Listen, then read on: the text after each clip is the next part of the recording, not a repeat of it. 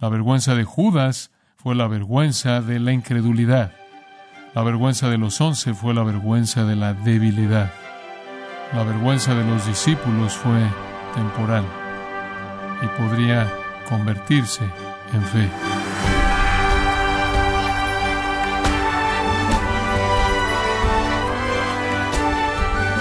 Le damos la bienvenida por acompañarnos a este su programa Gracias a vosotros con el pastor John MacArthur. Cuando el periodismo sensacionalista o prensa amarillista usa la palabra escándalo, lo hacen para impresionar y llamar la atención de sus lectores u oyentes. Pero, ¿cuál fue la meta de Jesús al usar la palabra escándalo con Pedro y los discípulos el día de su arresto?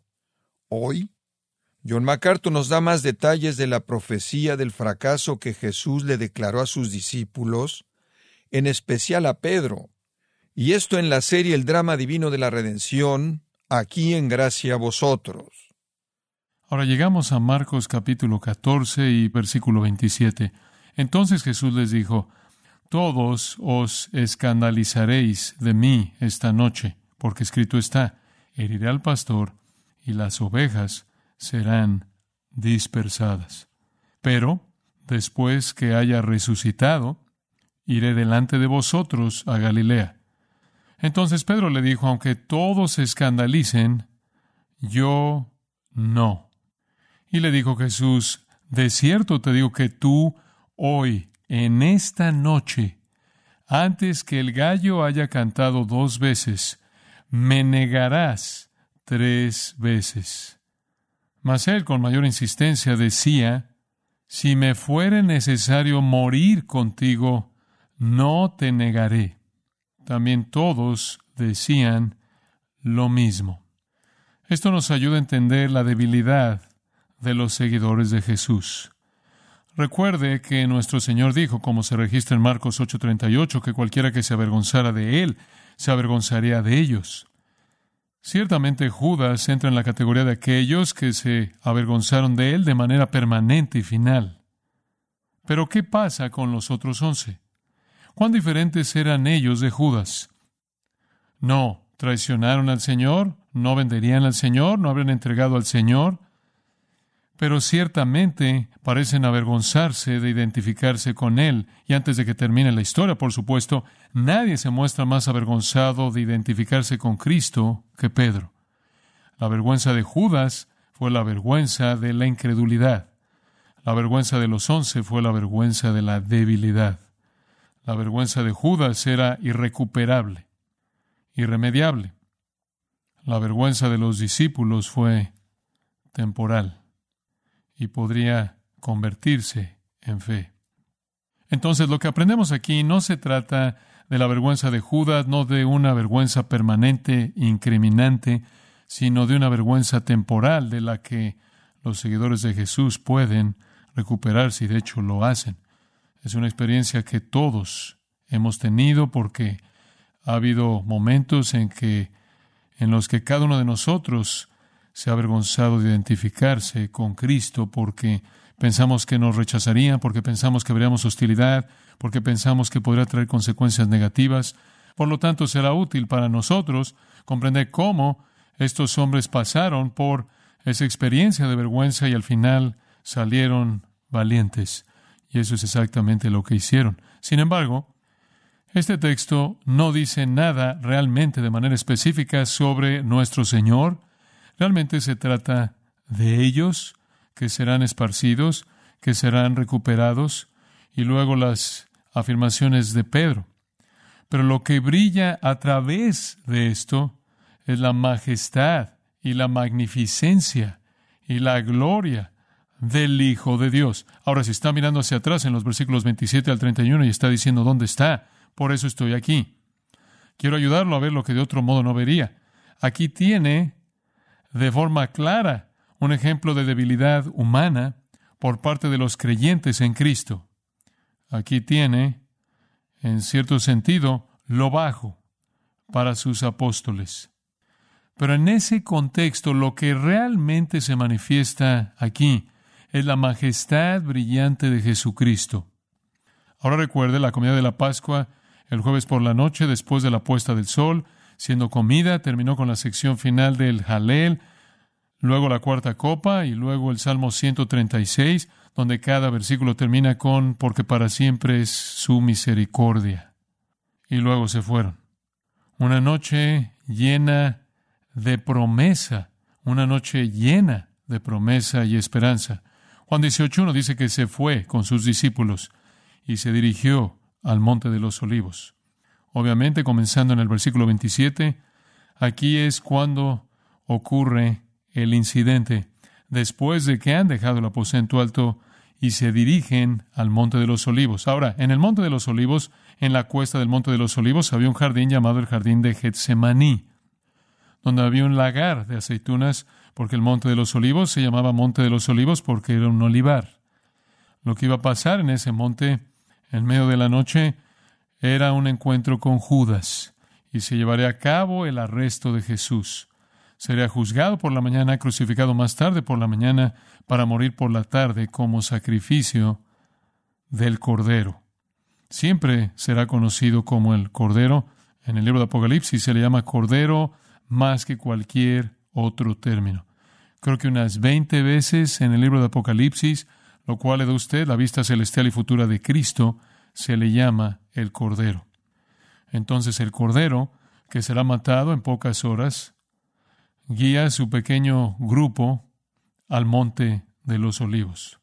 Saliendo del aposento alto, alrededor de la medianoche, por la puerta del templo hacia la ladera oriental del monte del templo, estando elevado el monte del templo, bajarían por la pendiente, por el lado oeste, al otro lado del valle de Cedrón, donde el arroyo de Cedrón estaría corriendo en esta época del año, en la primavera, una época de lluvia, y el agua corriendo en el arroyo se mezclaría con la sangre de todos los corderos que estaban siendo sacrificados y la sangre bajaría por la cuesta hasta ese pequeño arroyo y Jesús entonces cruzaría el arroyo sangriento que estaba drenando fuera del templo.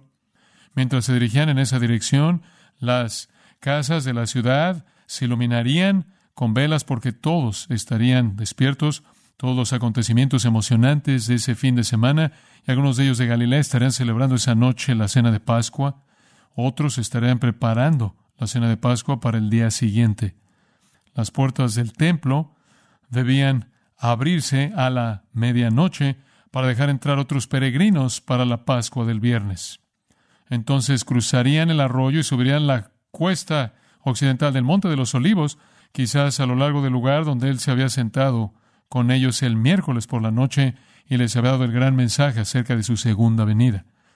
Es posible que al Señor se le haya recordado mientras iban en esta caminata corta el hecho de que básicamente estaba siguiendo la misma ruta por la que había caminado David cuando huía de la persecución de Absalón, según segundo de Samuel 15. Recordará que David subió al monte de los olivos descalzo y llorando. Entonces, mientras los doce abandonan la ciudad palpitante para encontrar la tranquilidad en un lugar muy conocido, están a punto de tener un enfrentamiento con el Señor en el que afirman su confianza y fuerza y valentía, y Él les dice la verdad sobre lo que harán. En esta confrontación y denuncia de su debilidad, usted ve la majestad de Cristo. No tiene sentido mirar la debilidad de ellos. Vemos eso y con eso nos podemos identificar. Pero lo que el Espíritu Santo ha puesto en este texto, que no está necesariamente en la superficie, es lo que le voy a mostrar mientras vemos a nuestro Señor. En primer lugar, vamos a ver su conocimiento, su conocimiento. Concluiríamos que son ignorantes, no conocen el futuro, no saben lo que se avecina, incluso no están seguros de lo que les dijo, no están seguros de poder aceptarlo. En medio de su ignorancia, están llenos de miedo y duda, que se convertirán en pánico, terror, harán que huyan, incluso nieguen a Cristo repetidamente, como en el caso de Pedro. Eso es en el contexto de su ignorancia. El miedo surge de su ignorancia. En contraste con eso está el conocimiento de Cristo, un conocimiento maravilloso, maravilloso y sobrenatural. Veamos el versículo 27. Jesús les dijo, todos os escandalizaréis. Increíble. todos ustedes se apartarán. El verbo griego es escandalizo. Se escandalizarán, se ofenderán, van a desertar. Eso, queridos amigos, es indicativo de su conocimiento sobrenatural. Él sabía que harían eso. Todo le era conocido porque, por favor observen, estaba escrito. Estaba escrito. Él lo sabía. Ya había sido escrito en la escritura. incluso cita la escritura en el versículo 27, la escritura de Zacarías 13, 7, heriré al pastor y las ovejas serán dispersadas. Escrito está es una fórmula común del Antiguo Testamento. Jesús dijo, sé lo que va a pasar, porque sé todo, incluso lo que no ha pasado, y sé lo que dice la Escritura. Entonces, Él lo sabía. Él conocía los eventos del futuro y conocía el significado del pasado. Sabía lo que vendría porque lo sabía todo. Y supo cómo interpretar. Zacarías 13, 7. Heriré al pastor y las ovejas serán dispersadas. Él sabía, también conocía su propio futuro, que será batido y que eso los llenaría de miedo y terror y se dispersarían. El punto aquí es simplemente este. Jesús conocía el futuro. Él sabía lo que venía. Él sabía lo que le iba a pasar a los discípulos. Él sabía lo que le iba a pasar a la nación. Él sabía que la persecución seguiría contra ellos y contra los creyentes, incluso más allá de ellos. Todo esto fue escrito por adelantado en las escrituras del Antiguo Testamento. Él sabía todo lo que estaba pasando con Judas, todo lo que estaba pasando con los judíos, cómo todo pasaría a ser el centro de atención en unas pocas horas y qué sucedería. Este no es un simple hombre, este es el Mesías, el Hijo de Dios. Los mejores, los más devotos, los más verdaderos de los verdaderos en Israel fueron los once apóstoles. Eran creyentes verdaderos en Cristo. Le habían confesado como Señor, Dios y Mesías. Se les había dado la salvación. Eran los devotos. Fueron los mejores. Pero la verdad sobre ellos fue realmente triste. ¿Por qué el Señor supondría que eso les pasaría a ellos? Porque lo sabía y porque estaba escrito. Y esto es tan importante, yo creo, para que aprendan una lección de que nadie puede conocer el futuro sino Dios. Y nadie puede predecir lo que vendrá excepto Dios. Y Él lo hizo. Si supiéramos todo lo que nos va a pasar en el futuro, estaríamos traumatizados hasta la parálisis. Nuestro Señor conocía cada detalle, cada movimiento que vendrá sobre Él y sus seguidores. Los discípulos pensaron que se conocían a sí mismos, no se conocían. No se conocían. Entonces vemos en primer lugar que su conocimiento se manifiesta en este incidente. En segundo lugar vemos su valentía, su valentía. Él dice, regrese al texto, todos os escandalizaréis, todos os escandalizaréis. Esa es una profecía. Todos quedarán atrapados en una trampa. Eso es lo que significa esa palabra. El temor del hombre pondrá lazo, dice Proverbios 29, 25. Todos ustedes van a quedar atrapados por su miedo, van a terminar siendo desleales, van a ser atraídos al pecado de infidelidad por el miedo a la persecución. Me van a dejar como dijo Zacarías, se van a dispersar. Y eso es exactamente lo que sucedió cuando hubo presión y Cristo fue llevado cautivo para ser matado. Los inseparables once se separaron. Destruyó ese pequeño grupo que había estado junto durante tres años. Todos os escandalizaréis de mí, de mí. Nuestro Señor quiso decir que identificarse con Él será una amenaza para sus vidas llegaría a ser peligroso estar asociado con Cristo. Así es como lo percibieron. Estaban dispuestos a matar a Cristo y lo hicieron. Los discípulos solo pudieron interpretar el hecho de que su conexión cercana con Cristo podría significar que ellos eran los siguientes, y no estaban dispuestos a pagar ese precio por estar asociados con Jesús. No estaban listos para entregar sus vidas. Y Mateo 26, 56 dice, todo esto sucede para que se cumplan las escrituras de los profetas. Entonces todos los discípulos dejándole, huyeron. Corrieron por sus vidas. No podían afrontar el peligro. ¿Qué amor superficial le devolvieron por su amor perfecto? Eso es tan cobarde, tan cobarde. Y en contraste con eso, ¿qué ve usted? La valentía asombrosa de Cristo. Y esta es nuevamente la razón por la que digo que este pasaje lo presenta él sin siquiera decirlo.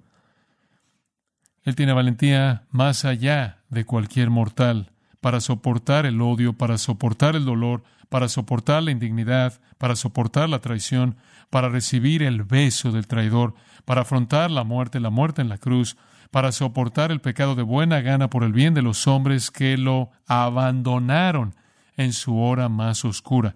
Hombres que no solo se dispersaron en la cruz, sino que durmieron en la hora de su agonía en el huerto.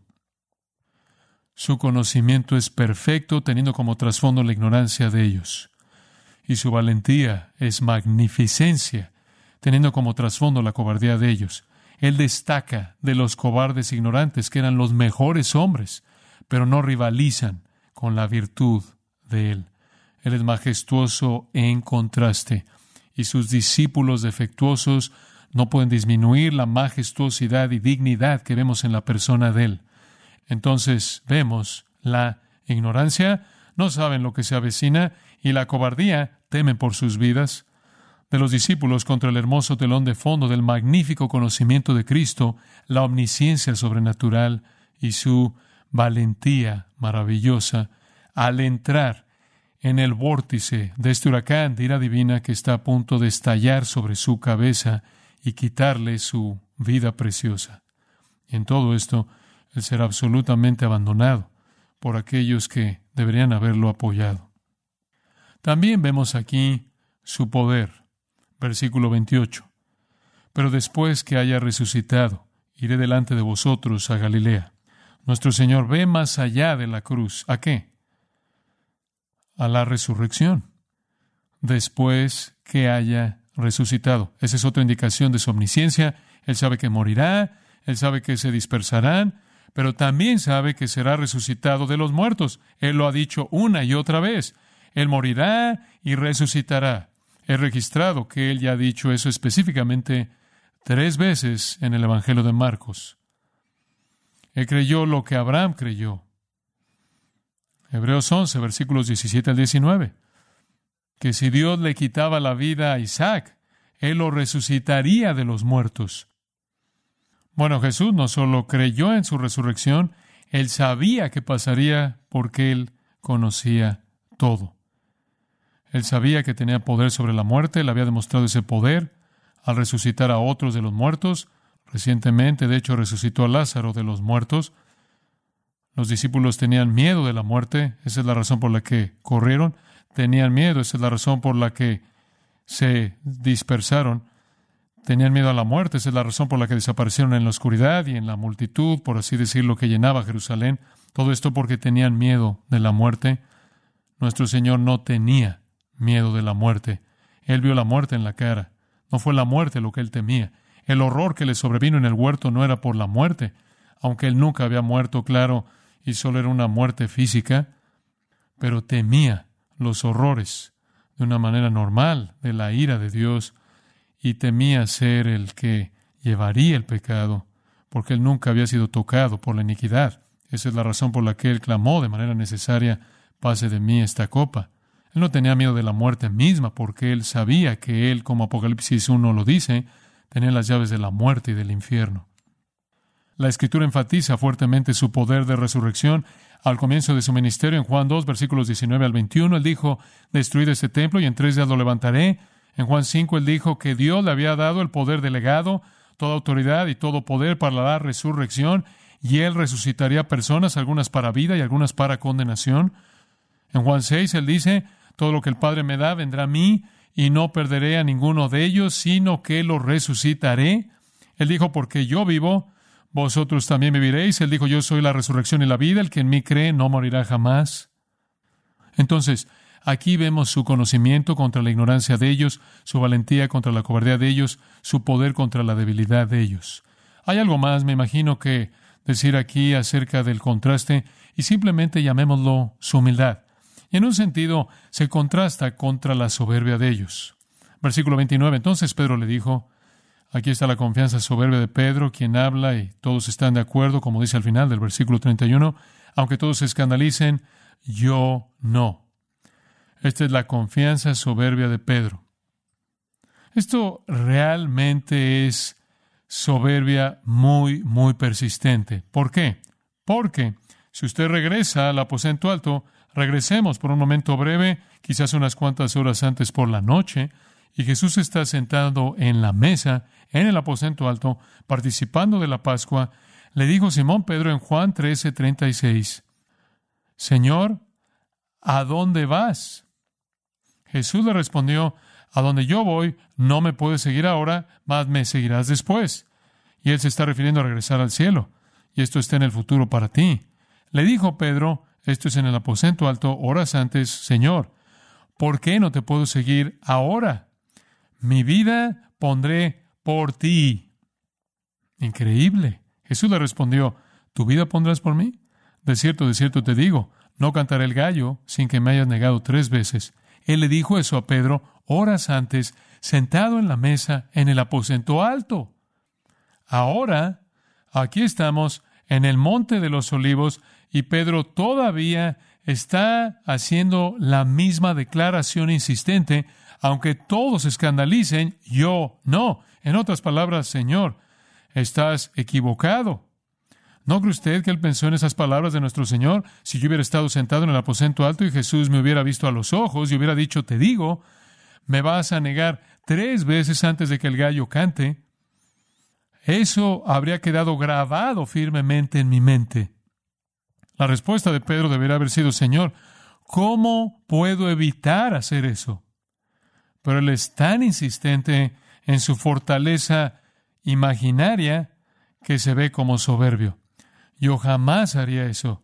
Todos los demás podrían hacerlo, yo no. Y le dijo Jesús, de cierto, te digo que tú hoy, en esta noche, antes que el gallo haya cantado dos veces, me negarás tres veces. Y Jesús le da la misma advertencia por segunda vez. Bueno, Pedro no creyó eso. En el versículo 31, mas él con mayor insistencia decía, vehementemente es otra manera de traducir eso, él está rechazando obstinadamente el conocimiento de nuestro Señor de la debilidad de Pedro. Pedro realmente revela su soberbia aquí. Pedro pensó que era fuerte, incluso pensó que era un rival para sus enemigos y que se levantaría por encima de las amenazas de ellos. Pedro incluso pensó que era un rival para Satanás, más que un rival. Ese es terreno bastante peligroso. Él estuvo cerca de Judas, en peligro serio. Soberbio, buscó prominencia, dispuesto a permanecer de pie solo, se colocó en un lugar muy vulnerable, en terreno muy peligroso. Todos vivían con la misma impresión. Pero dice, si me fuera necesario morir contigo, no te negaré. También todos decían lo mismo. Son soberbios a un grado muy, muy feo. Tan soberbios que contradicen al Señor, tan soberbios que estiman excesivamente su propia fortaleza espiritual, tan soberbios que no están preparados para lo que está por venir. Y contra esa soberbia fea está esta humildad sorprendente de Cristo, quien humildemente afronta la cruz abandonado por ellos, aborrecido por su propia nación, rechazado. Él es magnífico en humildad, a diferencia contrastante de la soberbia fea, jactanciosa de los apóstoles. Entonces, digo, en esta experiencia aquí, mientras que vemos el lado feo de esto, vemos la ignorancia y la soberbia de los apóstoles, también vemos la majestad de Cristo en un contraste maravilloso y hermoso. Cuando los cristianos son confrontados con Cristo como tan censurables y tan aborrecidos que si no lo niegan perderán sus vidas, la historia es que los creyentes perderán sus vidas en lugar de negar a Cristo. Serán veraces. ¿Cómo somos capacitados para tener esa fortaleza? ¿Cómo somos capacitados para tener esa determinación, esa valentía? Es por el poder del Espíritu Santo.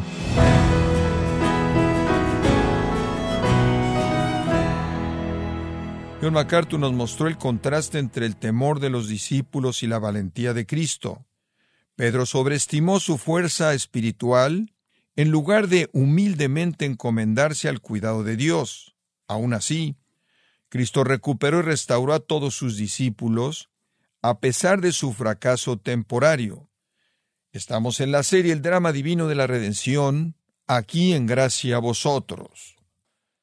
Quiero invitarle, estimado oyente, a leer el libro Doce hombres comunes y corrientes, escrito por John MacArthur, donde nos muestra la manera misericordiosa en la que Dios usa hombres y mujeres comunes como nosotros para cumplir sus propósitos eternos, y lo puede obtener en gracia.org o en su librería cristiana más cercana y puede descargar los sermones de esta serie El drama divino de la redención, así como todos aquellos que he escuchado en días, semanas o meses anteriores, en gracia.org. Y también le animo a leer artículos relevantes en nuestra sección de blogs en la misma página, gracia.org.